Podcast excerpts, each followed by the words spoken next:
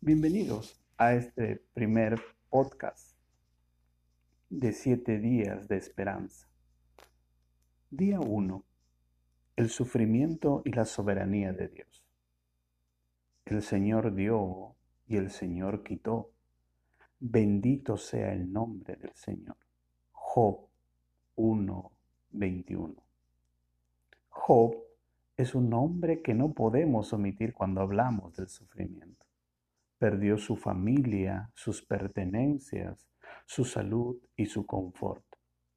Es un cuadro desconsolador ante el que cualquiera podría perder la razón y la confianza en Dios. Si Dios me ama, ¿por qué sufrir? ¿Por qué lo permite? Son preguntas que encuentran su respuesta en la soberanía de Dios. Cuando hablamos de la soberanía de Dios, nos referimos a que Dios gobierna como rey en el más absoluto sentido de la palabra, y todas las cosas dependen de Él y le sirven a Él. Así que nuestro sufrimiento está en sus manos. Él lo ha permitido y es para un buen propósito. Las palabras de Job nos llevan a esa idea. Dios decide quitar y Dios decide dar.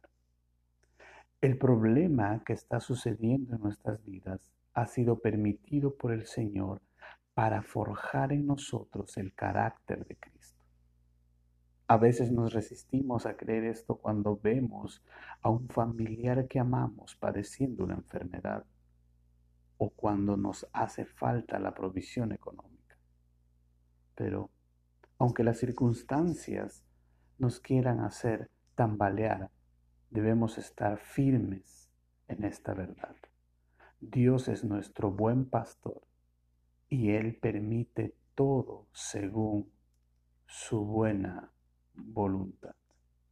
Tengo algunas preguntas para que reflexiones. ¿Alguna vez has sentido que Dios no te ama por los problemas que estás enfrentando?